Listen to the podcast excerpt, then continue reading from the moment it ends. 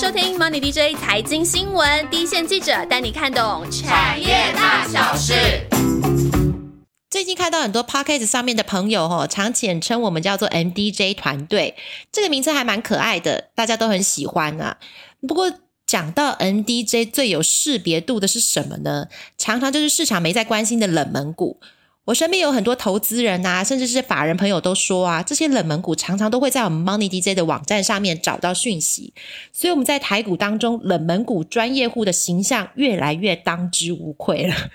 尤其是主管机关七月一号推动了一些冷门股的造势制度之后呢，好多听众朋友都敲完，想要知道后续会不会有一些影响哦。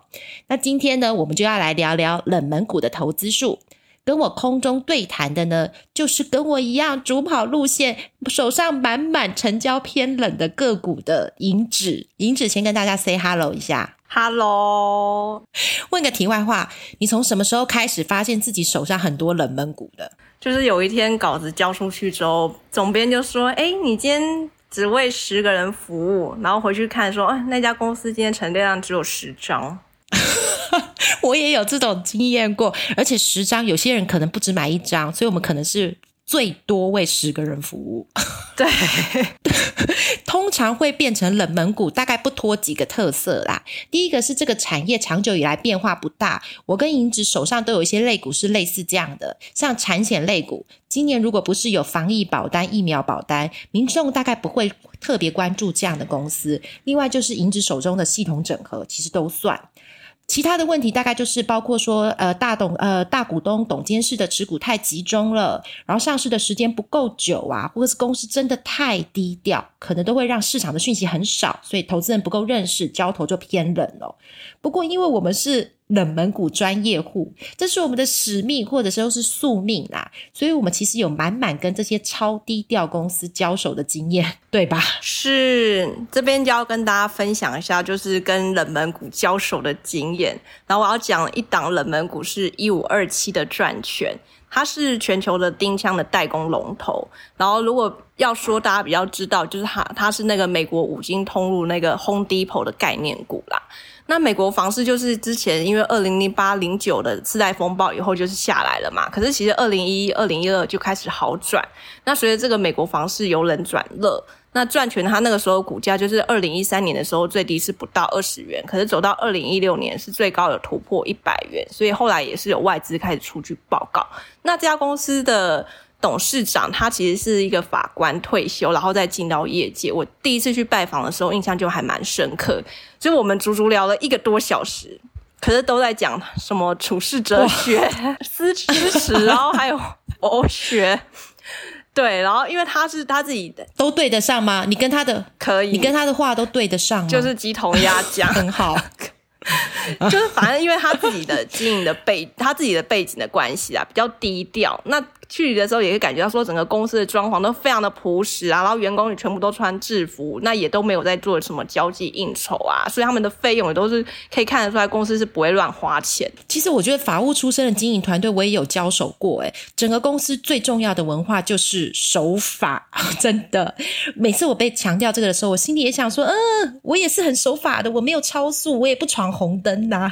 不过刚刚有听到哦，其实赚钱这家公司，你刚去拜访不到二十块，后来它其实最高。高点涨了五倍，有到一突破一百块哦。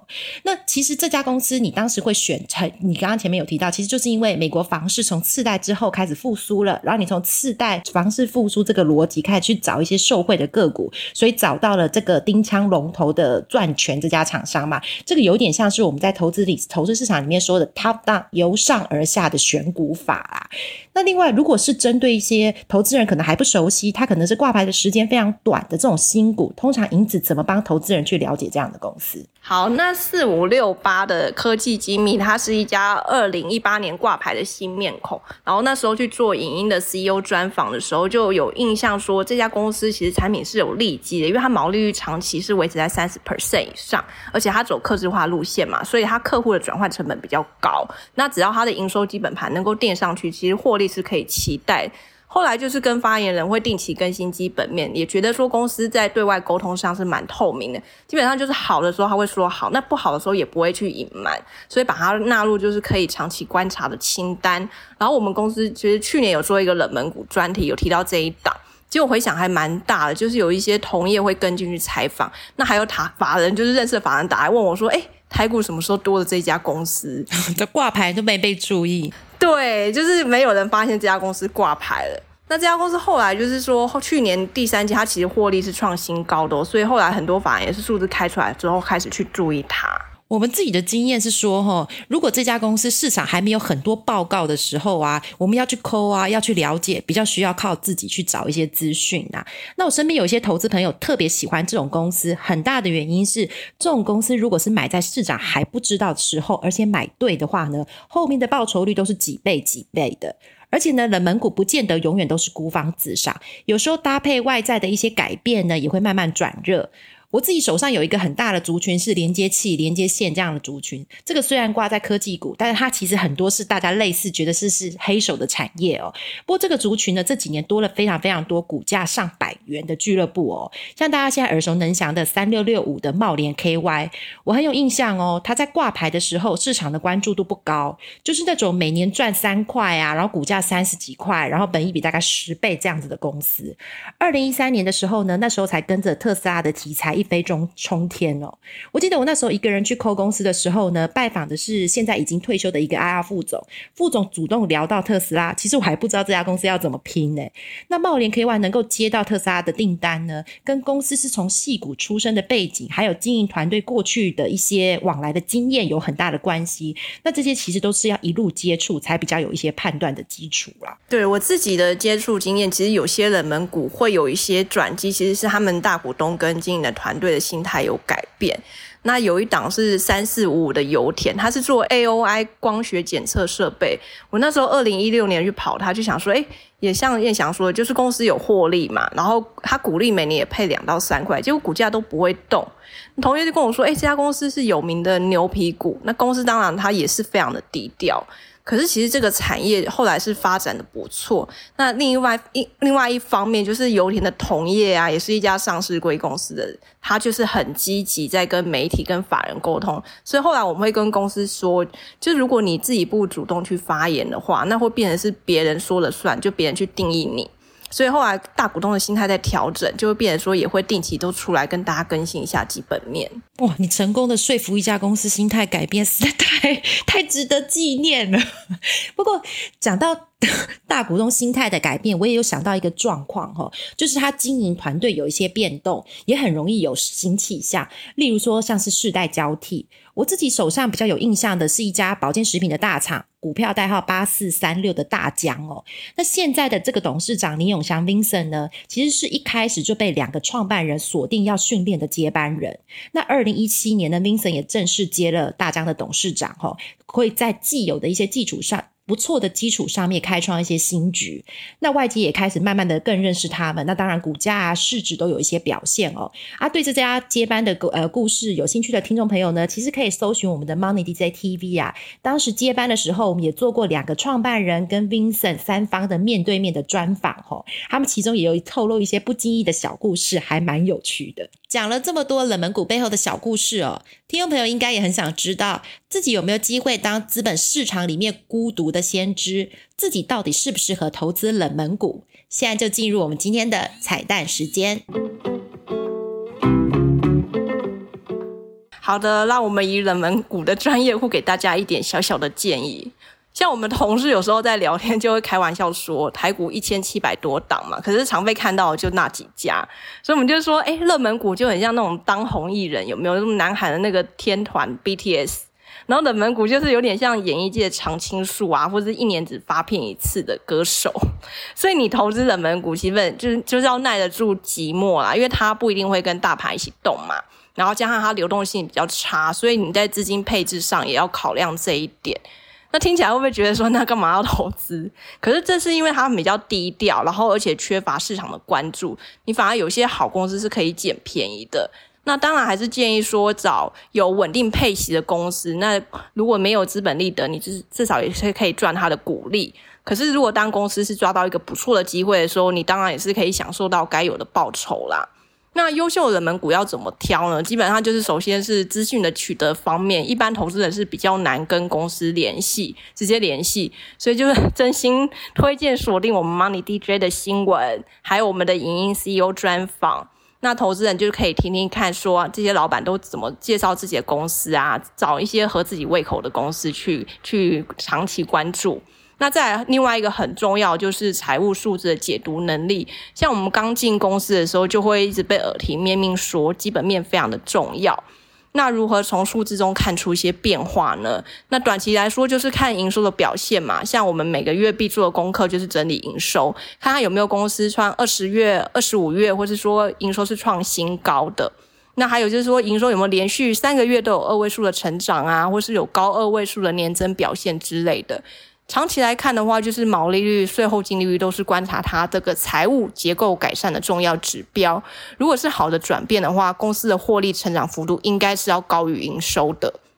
那最后最后就是说，对于你重点观察的公司啊，你的资产负债表也要去扫一下，包括它的存货增减、存货周转天数的变化，还有一些公司它如果接到大单的时候，它会有一个大笔的合约负债。万盈之讲的，听众朋友可以就自己的投资的心态啊、资金的配置啊、获得资讯的管道啊，还有解读财报的能力这四个面向，去看看自己适不适合投资冷门股哦。但是其实我们也希望更细致的帮大家分类一下所谓的冷门股。那第一种就是刚刚银子提到的，它有稳定的配息，这个比较像是主管机关这一次造势制度帮大家筛选出来的个股，就是它的获利能力稳定啊，配息能力稳定啊，过去的股价的波动率其实是比较低的，投资人可以找企业文化跟你比较接近的，然后殖利率吸引你的。以现在定存利率来看，长期殖利率有个五趴以上，应该就还不错了。不过要提醒投资人的是，说买了这种个股也不能永远都不看了，每年 check 一下个别公司的信评报告啊、财务状况啊、配发股利的能力，这个还是必须要的啦。那第二种冷门股呢，其实比较适合像我们这种小资族，因为我们没办法像巴菲特一样。每一档呢都买来等，因为我们总共只有一套资金，所以切入的时机呢就对这笔资金运用的效率有很大的关系。好，我们这边举一个例子，有一家做 PCB 设备的。大量，它的股号是三一六七。其实这家公司呢，去年十二月法说会上就已经预告说，它因为接到大单，所以今年的营运是有机会翻倍成长的哦。就去年十二月就讲了。那可是它的股价呢，就是到今年二月以后啊，它的营收真的开出来才开始反应。所以当你听到一个讯息的时候，你其实就可以看自己的资金配置啊，然后慢慢去决定说布局的时机。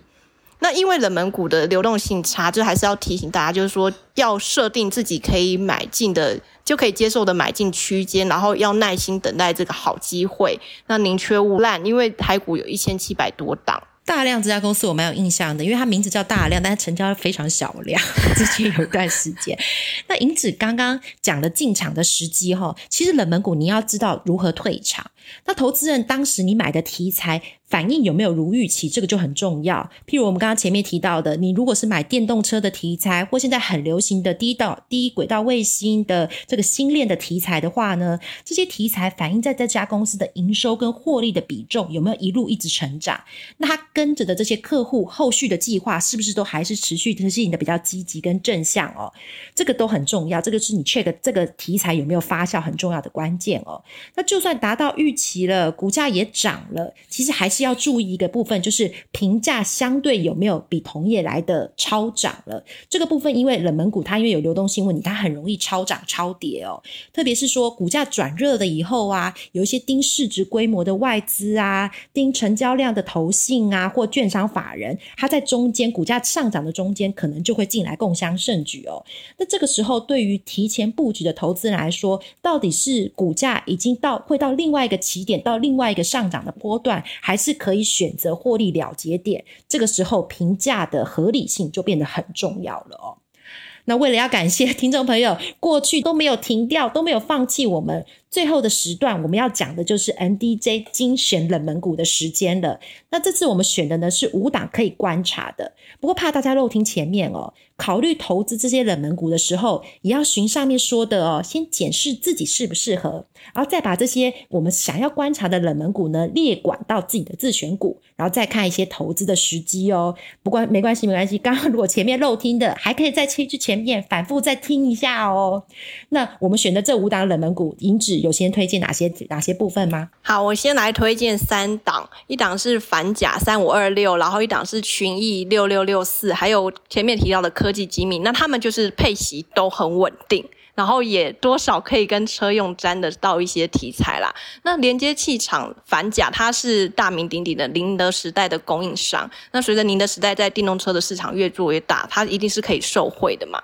那还有就是说，它还有另外一个题材，就是伺服器的世代交换交替的这个汰换需求。那群益这家公司呢，是做 PCB 跟 IC 载板的设备商。那它的题材就是有受惠到五 G 啊、云端啊、车电这一些。那除了这个窄板目前就是市场很热、持续扩产之外，它其实也是跟美系半导体厂一起在开发设备，所以未来是有机会切入这个半导体设备的供应链。所以他们的题材都不止一个了。然后还有前面提到的这个科技机密啊，它做的是微型的泵。那产品的应用，它公司是分成家电、车用跟医疗这三大块。那今年是家电的订单很不错，然后车用也开始有新的客户，然后后面还有医疗的新产品会慢慢发酵。那另外我们选的两档个股呢，是股票代号八四八一的正生跟股票代号四七六六的南宝哦。那这两家公司共通的特色呢，都跟这个运动的风潮有关系哦。那正生呢，它现在做的是现在各个通路都在缺货的电动自行车，它其实是电动自行车的外观化妆师哦。它做的是脚踏车架上贴标的部分。那美利达呢，巨大啊，还有很多欧洲的自行车的品牌都是它的客户哦。那短短期呢，虽然这个电动自行车都还有缺料啊、缺柜的问题，可能会稍微一下影响这个这个的出货的动能。不过，因为电动自行车的趋势啊，跟族群都有慢慢出来，那车友也会越来越在乎这个自行车的外观。可以想见呢，这个化妆师的需求就会越来越大哦。那南宝呢，是成立超过五十年的鞋用胶的专业厂商哦。听众朋友只要穿过 Nike 啊、Adidas 的鞋子呢，应该都有间接使用过他们的产品啦。那短期呢，也是因为越南的疫情有稍微影响到制鞋厂的出货。不过呢，蹲得越低，解封之后就跳得越高。这家公司呢，今年获利会创下新高，明年的成长性应该也还是不错的。完蛋了！看了一下我们讲完主稿的时间，我跟银子就是外界所谓的多话王，而且因为我们两三个月没见了，有在空中叙旧感，所以前面很长。今天听众朋友就要留，就要原谅我们一下，回留言的时间可能真的会有点短，但是你们的留言我们都有一一看呢，而且不止看一遍。那多数的朋友对我们无论是星期一呀，或是星期二更新呢，都表达了是体谅而且支持啊，真心的感谢。那老朋友 Run J 呢 Hilton 啊，杨子毅啊，在 YouTube 啊，理财路淘社啊，苹果的 Podcast 平台的留言我们都看到了。那 Round J 除了这有帮大家做时间轴之外呢，还有提醒大家，我们在前面的十二集啊、十九集都有聊过航运，大家可以慢慢的温故知新一下。也要谢谢 PC Lin、Coco、李承安，还有钟燕菜、荒令、哈鲁景酒，这样念吗？好，感谢你们的鼓励。但开车还是要专心。还有 Simon Lu 啊，有留言说想听下半年景气比较好的产业哦。那 H O O 零五二零想听 HPC。一零四人力银行，我记得你，我记得你的名字。你想听的是电子通路概念股，我们都听到你们的声音了。那另外，台中恐龙妹有留言问说，环球金收购德国世创呢，要经过各国反托拉斯法的评估，那这个会有什么影响哦？那我们记者有回复哦，这些个这个并购案已经陆续通过德国、奥地利、韩国，还有台湾、美国、新加坡。在竞争跟消费者委员会的无条件核准，那后续的发展呢？其实也可以陆续锁定我们的文字报道哦。好了，今天的节目就到这了，还是要请听朋友朋友记得帮我们分享、推播、按赞跟订阅，有你们的支持，我们才有继续做下去的动力哦。下次见，拜拜。